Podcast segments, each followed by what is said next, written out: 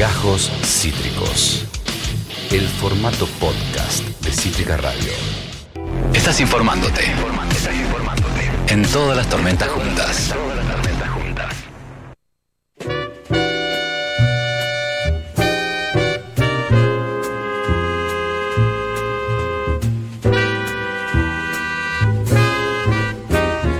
Dio un hito la semana pasada en lo que es la, eh, el reclamo soberano por el río Paraná, el reclamo de el desarrollo concreto del canal Magdalena. Ocurrió en una reunión del gobernador de la provincia de Buenos Aires con la mesa coordinadora por la defensa de la soberanía del río Paraná y justamente el canal Magdalena. El rol de la provincia es justamente la lucha contra la privatización de la principal vía navegable, el desarrollo de un punto nodal, que será nodal para el desarrollo comercial, marítimo, económico argentino como el canal de Magdalena. Bueno, una reunión que protagonizaron entre referentes que hemos tenido aquí, como Mempo Giardinelli, como Luciano Orellano, como Oscar Verón, y entre ellos también Mercedes Meme Meyer. Ella ha estado ya con nosotros, es la presidenta del Partido del Trabajo y del Pueblo de Santa Fe, es ingeniera química, es docente, o es docente. Hola Mercedes, acá Esteban desde Cítrica Radio, ¿cómo estás? Buenas tardes. Hola Esteban, hola a todos, ¿cómo están? Muy bien, gracias por siempre hacerte el tiempo para, conversar un rato, Meme, eh, difundiendo, leyendo esta noticia, esta buena noticia para a partir de ello saber cómo continúa. Eh, qué mejor que preguntarte a vos, ¿cómo viviste, cómo analizaste, cómo reflexionás la reunión que mantuvieron desde la mesa con el gobernador bonaerense y con su equipo? ¿Qué conclusiones sacás de dicho encuentro? Bueno, en principio muy importante, ¿no? Que un gobernador y nada más y nada menos que el de la provincia de Buenos Aires haya recibido a esta mesa. En primer lugar es un reconocimiento al, trabajo y a la seriedad que tiene las denuncias que, traemos y el reclamo, ¿no? Y, y la verdad es que la reunión fue muy buena, no solo porque el gobernador se tomó unos 40 minutos para para escucharnos y para dar la posición que oficialmente lleva la provincia de Buenos Aires a través de su voz al Consejo Federal de las Vías Navegables o el viejo Consejo Federal de la Hidrovía, digamos que eh, incluso es una posición que arrastra a otros gobernadores, ¿no? Eh, y, su posición fue muy, muy clara, vuelca algunos elementos que me parece que aportan datos a la, a la discusión, y es que eh, la provincia de Buenos Aires se pone en contra de la concesión de eh, la, hidrovía porque dice que ya es un trabajo que ya está hecho, que incluso, o sea, es como una locura concesionar, hacer una licitación sobre algo que ya está hecho. Una cosa es el mantenimiento y otra cosa es la licitación para una obra que ya se hizo. Incluso dice, bueno, la inversión que se puso en esa obra con 10 años de trabajo y de cobro de peaje se recuperaba. Ya están, hace 25 años estuvieron y por lo tanto esa inversión ya está recuperada hace un montón y no tiene sentido que el Estado le vuelva a dar a la Yandenun una concesión de una obra que ya se hizo, ¿no? Remarca esto. Y por otro lado dice que em, él plantea la necesidad de que se extienda hacia el norte y hacia el sur de la provincia de Santa Fe la vía navegable troncal. Eh, eso implica, hoy se llama Canal Magdalena, digamos, pero lo pone como una extensión de la vía principal, ¿no? que significa nada más y nada menos que toda esa, esa ruta tenga salida al océano propio, ¿no? Porque hoy hay que ir hasta el puerto de Montevideo. Total. Entonces, eh, con esos argumentos y sumado a que eh, desde que el Estado, está, el Estado argentino está cobrando el peaje eh, en, la vía navegable, ya se recuperaron 50 millones de dólares eh, que antes se la quedaba un privado.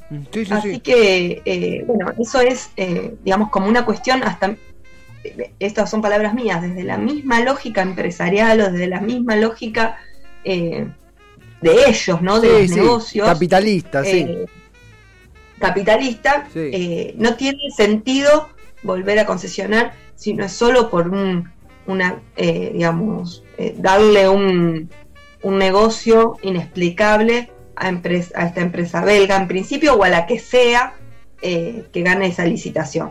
Totalmente. Totalmente. Eh, eh, partiendo de, bien lo decías respecto al río Paraná, la mal llamada hidrovía, que es el nombre privado que obtuvo en el año 95 cuando durante el neoliberalismo se le, se le regala a Yandelun, una empresa belga, y a MEP, una empresa argentina con, con, capitales con fuerte lobby político, la concesión de la principal vía navegable donde pasan el 80% de las exportaciones, la necesidad de soberanía sobre esa área cuando vence la concesión en 2020, el gobierno de Alberto Fernández la extiende por decreto esa concesión, y aparte el desarrollo del canal Magdalena, que es justamente, como bien decías, Meme, una vía que permite conectar los, eh, las vías navegables del litoral con el Océano Atlántico. Hoy tienen que pasar por un puerto privado en el Uruguay para justamente hacer un recorrido clave para el comercio argentino. Eh, es muy difícil oponerse a esto, pero te quería preguntar justamente porque a veces la oposición no aparece solo de la derecha, sino que fue el propio, bueno, tiene la firma del presidente y del jefe de gabinete en aquel entonces, Cafiero, esa extensión del decreto 949. Así como acaba de decir esto, hay que decir también que en el último tiempo, Kisilov, también en la reunión de, de los gobernadores del río Paraná, no me acuerdo ahora el nombre de la entidad, se me está escapando, hace unos pocos meses planteó la necesidad de una hidrovía, de una vía navegable estatizada, un canal Magdalena activo y desarrollado. Eh, como alguien, como, como una tercera parte, como su voz que venís del PTP, hay una mirada o una, va, como lo sentimos mejor dicho, respecto a una decisión entre lo que el gobierno nacional hace y el gobierno provincial que se ha manifestado varias veces eh, a favor de esta soberanización de, de estas vías navegables. ¿O vos cómo lo sentís? Sí, no, em, que haya sido por decreto la apertura de una licitación, sea para, eh, para empresas privadas o extranjeras, eh, bueno, es la firma, usó, la virome, digamos, para eso. Eh, y bueno, hay una parte que, que, estamos reclamando la derogación de ese decreto, donde incluso, como bien se explica acá, hay hasta una contradicción dentro de, de las fuerzas que están hoy eh, en el mismo frente de todos, pero bueno, es un aspecto más de toda esa crisis que, hay. Después entiendo que eh, lo que, por ejemplo, la diferencia que, le puedo plantear yo a Kisilov es que él dice, bueno, el servicio lo puede hacer, el servicio de mantenimiento lo puede hacer una empresa privada o pública. Yo creo que hay condiciones para que también lo haga la Argentina. De hecho, hay un proyecto en el Congreso Nacional presentado por el de Caliba de que haya una empresa pública de, eh, perdón, de mantenimiento de hidrovía. este, por lo tanto, eh, pero en este punto es importante e incluso eh, otra cuestión es que la apertura del canal Magdalena, si bien o sea, está el decreto y todo, pero solamente lo que hace falta para ejecutar el canal Magdalena es el presupuesto. Claro. Entonces, y eso estaba en el proyecto que se envió, que fue rebotado de, en el Congreso, pero después tampoco fue presentado en el decreto con el que funciona el presupuesto del Estado argentino hoy. Claro. Es decir, que, que no se sabe bien por qué desde el gobierno nacional no se da el presupuesto necesario para la apertura del canal Magdalena, que eh, no se necesita ni siquiera mucho más. Eh, según Kisilov ya estaban todos hechos los pliegos, están los acuerdos internacionales y todo. Es mm. una cuestión donde aparece la guita y se hace el canal. Y sin embargo eso no estaría sucediendo. Em, hay que ver cómo, se da. Eh, una de las conclusiones que yo saco, no solo de esta reunión, sino de la que se tuvo dos días antes con el Ministerio de Transporte, mm. es que está abierta eh, el fin ¿no? de, de esta... ¿Qué va a pasar? Qué va a pasar con la concesión de, la vía navegable, eh, porque eh, el Consejo Federal de, la Hidrovía, eh, que es esta reunión que vos decís de, gobernadores y donde también está el Ministerio de Transporte de la Nación, ya tuvo una reunión en Rosario, que es donde ahí por primera vez Kisilov se despega del resto diciendo, dejen de llamarlo hidrovía, hay que decir todo lo que ganó el Estado desde que se está haciendo cargo de cobrar el peaje y hay que abrir el canal Magdalena. Todo eso dijo en la reunión acá en Rosario. Y después hace formal esa posición en la segunda reunión del Consejo en Resistencia, donde, según palabras de Kisilov, acuerdan el resto de los gobernadores, excepto el de Santa Fe, que no fue a Resistencia. Por lo tanto, no está clara qué posición va a tomar el gobierno de la provincia de Santa Fe. Voy ahora al gobierno de Santa Fe que encabeza Omar Perotti. Estamos conversando, siempre es interesantísimo, con Mercedes Meme Meyer, presidenta del Partido del Trabajo y del Pueblo en Santa Fe. Eh, eh, voy, a Perotti. Antes consultarte puntualmente respecto a si, si, querés tomar un vaso de agua, me tranquila, avisa que no hay ningún, ningún problema. Estamos todos acá averiados, acá ah, está, está full la, gripe, también estamos todos, así que re tranquila, re tranquila. En cualquier momento arranco yo. No, pero consultate justamente respecto a Perotti, ¿verdad? Porque cuando hemos hablado aquí con, con, Carlos del Frade, con quien justamente comparten fuerza, y hablábamos de esta posición de Perotti, esto de las propuestas superadoras de Perotti, cuando fue Vicentín, tuvo una propuesta superadora que no anduvo. Cuando hablamos de la mal llamada hidrovía, tiene una propuesta superadora que tampoco camina. En ese sentido, ¿cuál, ¿cómo observás a Perotti, no solamente su interacción con su padre el frente de todos, sino con sus gobernadores? ¿Es Perotti un gobernador que se puede quedar aislado o representa el pensamiento de la mayoría de gobernadores y Kicillof va contra la marea? ¿Vos cómo lo sentís? A Perotti las, las mujeres lo conocemos porque además no tomó posición, por ejemplo, con la ley de interrupción voluntaria del embarazo. Es cierto, sí. Es un equilibrista, es un equilibrista político eh, y yo creo que ningún peronista puede decir que Perotti es peronista. Mm. Eh, y, que, y que en realidad él es un tipo que fue intendente de la ciudad de Rafaela, que es la, cabecera de la cuenca lechera más importante de Sudamérica, es un tipo de negocios, es el tipo que mientras fue eh, estuvo en el gobierno de, de, bueno, en un gobierno anterior fue el que privatizó el Banco de Santa Fe, es conocido así. Eh, y, y, él tiene su, propia política. Si vos escuchás lo que él expresa en ese Consejo Federal de la Hidrovía, donde fue local, digamos, mm, aquí en la ciudad de Rosario, eh, no tiene nada que envidiarle, eh, o sea, Escarpini y Lozada, que son los senadores nacionales de Juntos por el Cambio, Santa Fe, mm. no tienen nada que, criticarle a Perotti, porque en, el discurso son muy parecidos y en los hechos también en esta materia, ¿no?